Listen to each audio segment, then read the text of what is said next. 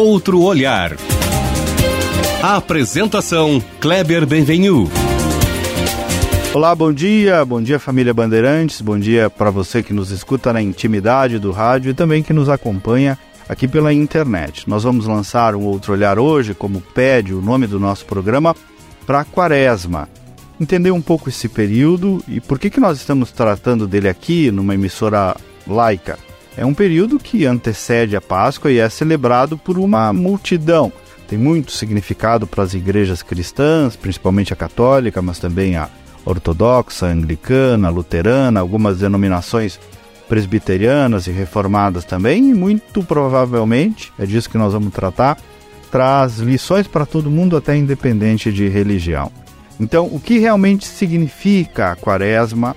Como extrair ao máximo a vivência desse período de fé, de reflexão, de preparo, de espiritualidade? É sobre esse tema o nosso outro olhar de hoje.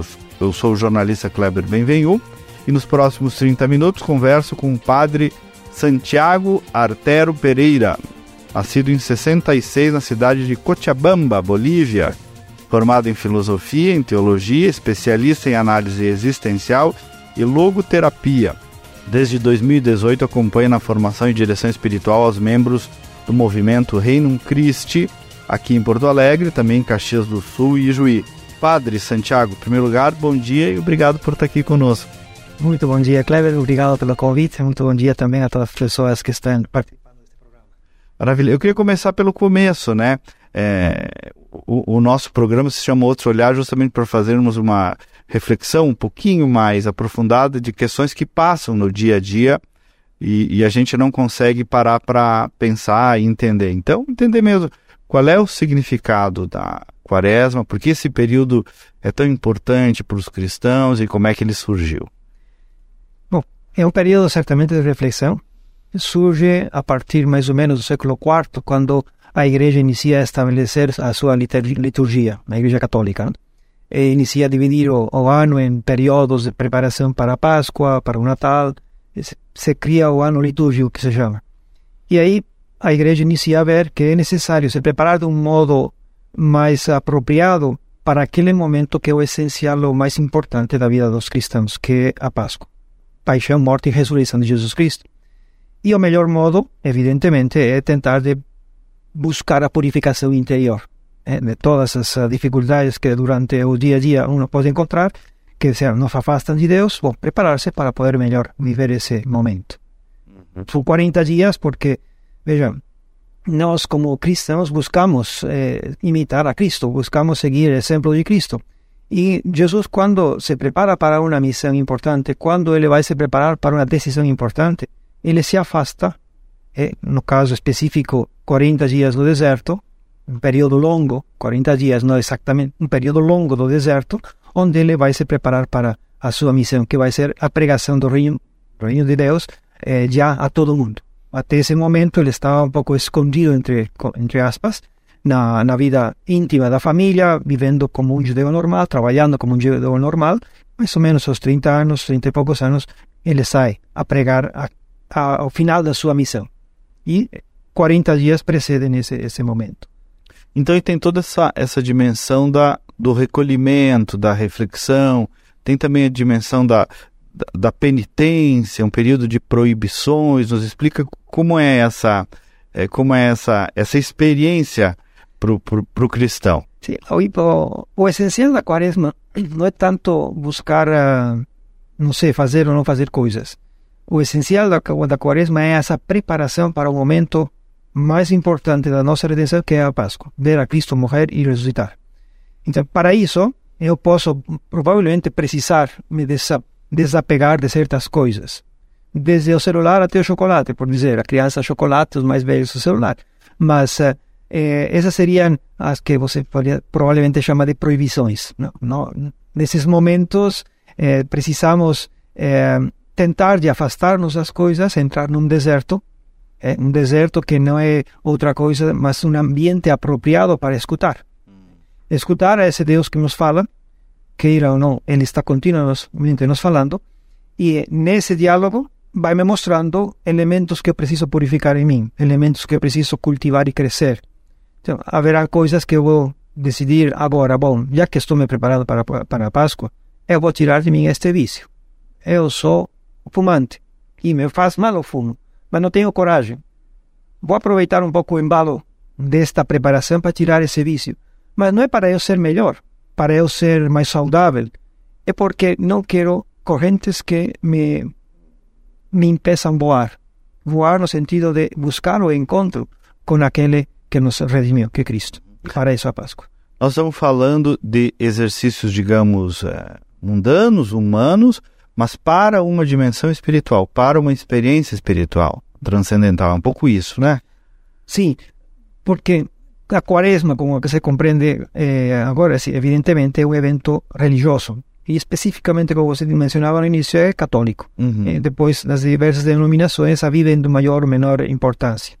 Mas uh, para o catolicismo sempre foi um elemento de preparação para um evento absolutamente sobrenatural, que evidentemente penetra o cotidiano.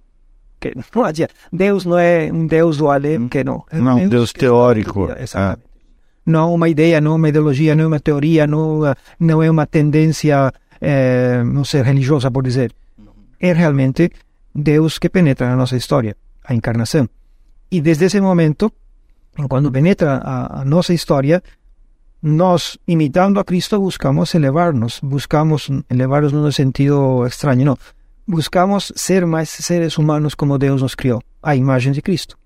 E precisamos, por isso, fazer exercícios, eh, como quem vai na academia precisa fazer certos exercícios para certo tipo de, de, de trabalhos, também os cristãos precisamos exercitar-nos em certas coisas que para nós normalmente não é tão fácil. Mas na quaresma, como todo mundo, vamos dizer, está nesse embalo de, de vamos nos preparar para a Páscoa, é muito mais simples. Eu tenho um exemplo que, que eu gosto. Antigamente eu eh, corria, agora já nesta cidade já não dá para correr muito, fazia eh, atletismo. E quando você vai no treino, pá, treinar sozinho para mim é o mais chato que existe. Mas treinar com, a, com o time, quando está toda na, era na faculdade, a, a equipe da faculdade correndo, era super legal. Conversávamos, brincávamos, bobeávamos, mas o treino acontecia. Depois do treino estávamos prontos para as corridas. É um pouco assim a quaresma. Estamos como treinando, todos juntos, todos católicos, todos cristãos, eh, buscando eh, preparar-se para a Páscoa. Então isso me anima, me motiva, me fortalece, eh, me dá coragem, me estimula para agora sim vou buscar melhorar isto, agora sim eu vou buscar melhorar meu trato, minha relação com a esposa, com o esposo, com o filho, com a nora, quem sabe essas relações que são mais eh, profundas, não tanto o chocolate ou o café, mas sim mais profundas Hum. que realmente atingem a minha, a minha existencial. E disso se trata. Porque se deixo que a quaresma penetre nesses âmbitos da minha realidade, evidentemente eu vou crescer como pessoa. Deus vai ter um material muito mais dócil para poder me ajudar. terreno mais fértil. O padre, eu quero fazer um recorte numa coisa que o senhor disse aí, né? Muitas pessoas é, se referem ou têm uma relação com Deus e até na oração como se fosse um, um ente abstrato, teórico ou pueril até. Essa dimensão do Deus real, né? De quando eu sento para conversar com Ele, falta na, na, na, na, experiência espiritual das pessoas hoje em dia alguma medida, né? Eu sento para falar com Deus, mas parece que eu estou falando com uma abstração. E não, né? Me parece aí é bom fazer dois, dois pontos. O primeiro é, certamente Deus não pode ser uma abstração. Porque se é Deus, é aquela origem de tudo. É alguém que criou, porque se somos pessoas, Deus tem que ser pessoa. Então não podemos pensar numa, numa abstracto. Então, Deus necessariamente, aceite ou não, queira ou não, existe em e aquele que está realmente guiando a nossa história. A existência de Deus, a, realidade de Deus que penetra no nosso ser, está. Mas está o segundo elemento. Muitas vezes confundimos que a nossa relação com as pessoas, com a pessoa divina, tem que ser como a relação com as pessoas humanas. O ser humano é um ser sensível, é um ser que eh, tem necessidade do contato, tem necessidade da sensibilidade para poder aprender as coisas. Eu seria cego, ou seja, para enxergar preciso luz. Eh, mas preciso enxergar para eu compreender que coisa está na minha frente. É igual com Deus? Não, porque a Deus eu não posso ver. A Deus não posso escutar. A Deus não posso cheirar. Evidentemente, Deus pode dar a graça de ter alguma experiência espiritual, interior ou exterior, de uma certa visão. Bom, em certo modo há uma percepção sensível e desse modo uno poderia dizer, bom, esteve com Deus. Mas esteve com Deus, estou sempre com Deus. Porque Deus está em todo lugar, não como um Senhor que caminha passeando perdido um pouco no, no jardim. Deus está em todas as realidades porque é Criador. Mas também se faz íntimo, o mais íntimo da minha intimidade, dirá Santo Agostinho. E nessa intimidade é onde nós temos que entrar com a fé. E esse é o grande, eh, não é empecilho, desafio. Porque a fé não é sentir, a fé não é tocar, porque se tocasse não preciso que acreditar. Eu não acredito que o Clever está aí. Está, pronto, não posso dizer que acredito, eu sei que está aí porque é evidente, posso tocar, posso escutar, posso eh, olhar. A Deus não. Então tenho que penetrar nessa realidade através da fé. que significa isso? Acreditar que Deus é Deus y que Él se reveló, por eso es tan importante a Pascua, por eso es tan importante en toda encarnación. Se reveló en Jesús Cristo. Jesús es o Verbo encarnado, es Deus que se fez realmente homem, sin deixar de ser Deus, e nessa, nessa maneira nós podemos entrar em contato com alguém que se que penetrou na nossa história. Claro, não posso ver agora Jesus de Nazaré, mas sei que ele existiu. É um personagem histórico. Eu não posso ver Napoleão. Sim, um personagem real. É uma pessoa real. Um personagem real, isso é melhor, mais que personagem. E, evidentemente, quando me aproximo através da oração a esta pessoa divina, tenho que lembrar, posso lembrar, que ele se revelou em Jesus Cristo. E revelando-se em Jesus Cristo, não só ele foi como um bom profeta, um bom guru ou não. Ele demonstrou que era Deus. Como? Ressuscitando a Páscoa. Isso que eu te perguntar Páscoa, né? O que, que é a Páscoa, Padre? Nos explique a dimensão e a importância dessa que é a data mais importante para o cristão. O senhor já está explicando, mas nos organiza a dimensão da Páscoa. Sim, veja, se há algo que determina a vida do cristão, é precisamente a realidade que nos abre a transcendência. Eh, humanamente não nos poderíamos abrir essa transcendência. Deus penetra na história e realiza um plano que tinha sido proposto através dos profetas, que era a redenção do ser humano. O ser humano que se encontra sempre nesse condicionamento do, da, das tendências de fazer aquilo que não quer, embora gostaria de fazer aquilo que é bom, mas termina fazendo aquilo que não quer, o pecado. Essa realidade, é, na história do povo de Israel, se vê que eles não podem nunca eh, superar. É sempre um problema. Eles querem ser fiéis à aliança e de repente caem novamente na idolatria. Querem ser fiéis à aliança e esquecem os mandamentos de Deus. Então, precisam, e os profetas vão mostrando, alguém que vem de fora.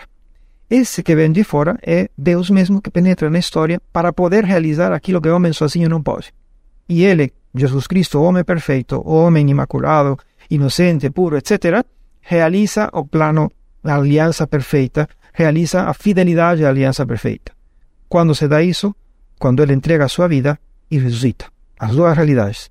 Então, quando nós experimentamos que aquele que me propõe um caminho de vida, um estilo de vida, o cristianismo, morre e ressuscita, quer dizer que esse estilo de vida é aquele que vai me levar à salvação. É aquele que vai. Aí é o, o tesouro da vida eterna que muitos não percebem que existe também. Né? E esse, esse tesouro não é só a vida eterna lá, no, no final dos tempos, é a vida que já inicia Agora, uhum. claro, para os católicos é muito mais fácil eh, captar isso, por quê? Porque temos os sacramentos.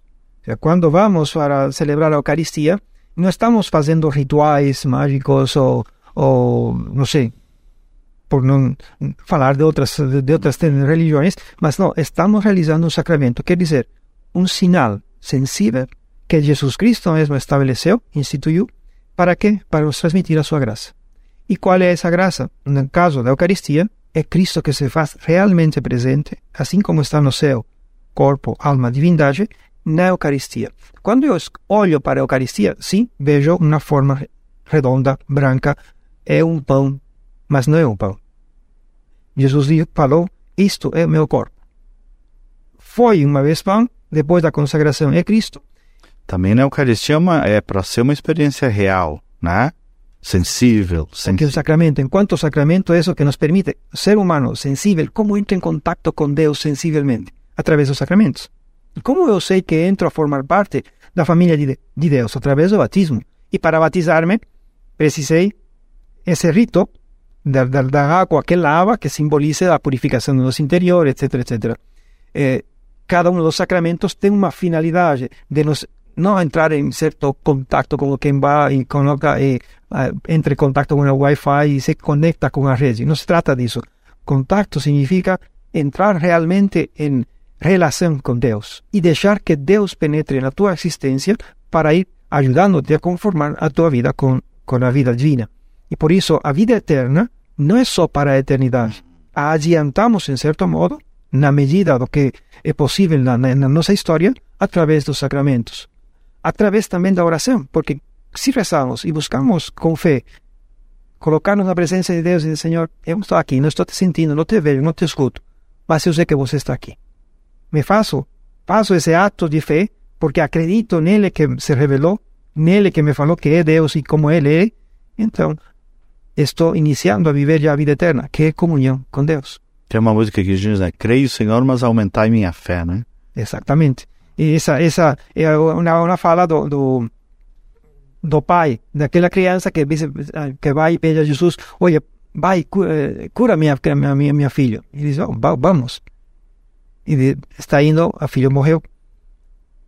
Ele parece que duvida um pouco e diz, aumenta a minha fé. Crees que eu posso fazer isso? Aumenta a minha fé. Minha fé fraca, aumenta a minha fé. Hum. É a atitude adequada do ser humano diante do Criador. Padre, eu queria lhe ouvir também sobre o jejum, né? Que é muito falado nesse período é, e que aparece em várias passagens do Evangelho de Jesus Cristo e, e hoje virou até uma recomendação, inclusive de, de muitos coaches, de muitos médicos, virou uma tese na área nutricional e tal.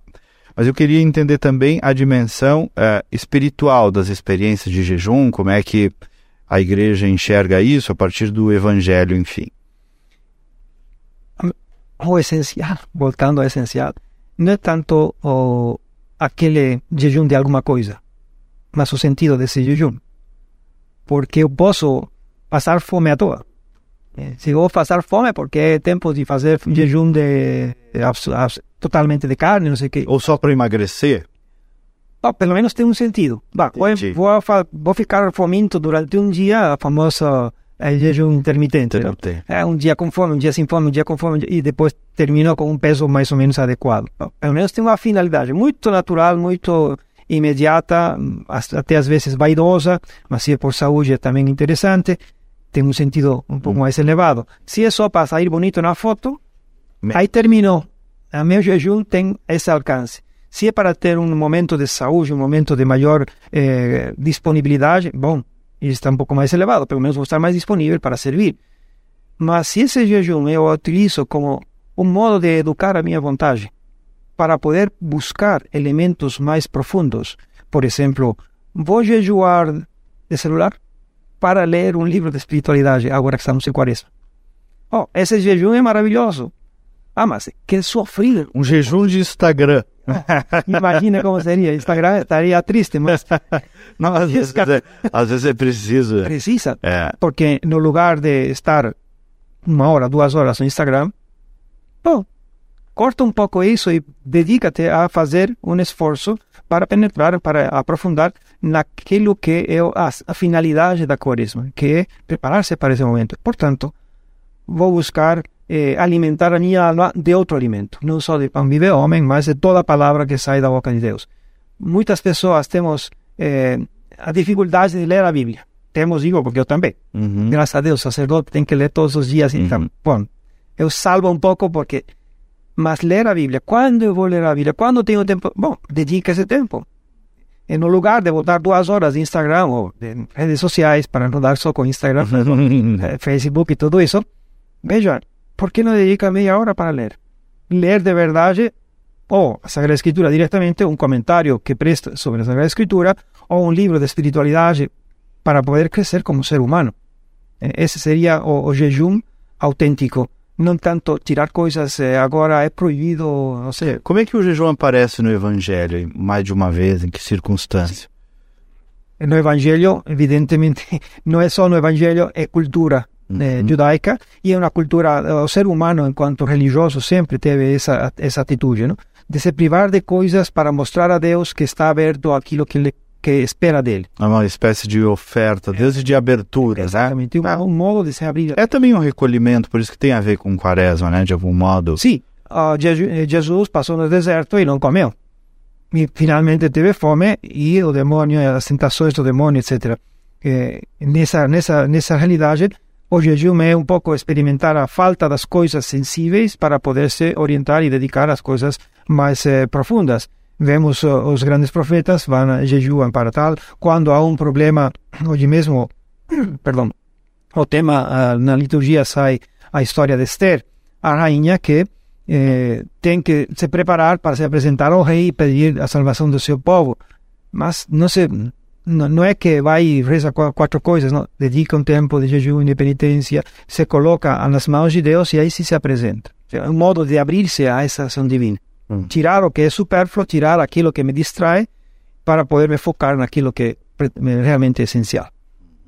O, o, a Igreja Católica usa a cor roxa, né? Se eu bem entendo, simboliza um pouco nesse período, né? Dor, penitência. Qual é o sentido de sublinhar esse exercício, digamos, ou essa experiência até da dor e da penitência? ou do, ou do sofrimento? Como é que se encaixa isso nessa, nessa dimensão? A, a liturgia católica é muito expressiva nos seus símbolos.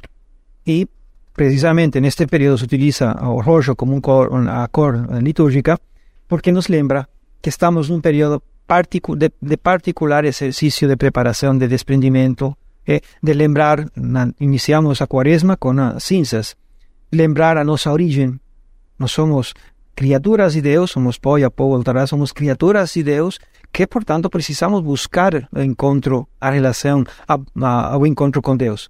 Mas para isso, precisamos nos desprender. E o roxo, de outras uh, realidades, nos, nos, nos, lembra esse morrer a nós mesmos para poder viver a vida verdadeira. A, afastar aquilo que nos afasta de Deus para que Deus possa realizar em nós a sua obra. Então, quando uno vai à missa e encontra o sacerdote, encontra entre aspas, não? é o sacerdote de roxo. O que está dizendo? Me está lembrando esta realidade. Olha, estamos num período especial no qual, como a time de atletismo está correndo todo mundo, bom, todo mundo estamos querendo correr para estar prontos para esse momento de encontro com Cristo ressuscitado, hum. morto e ressuscitado.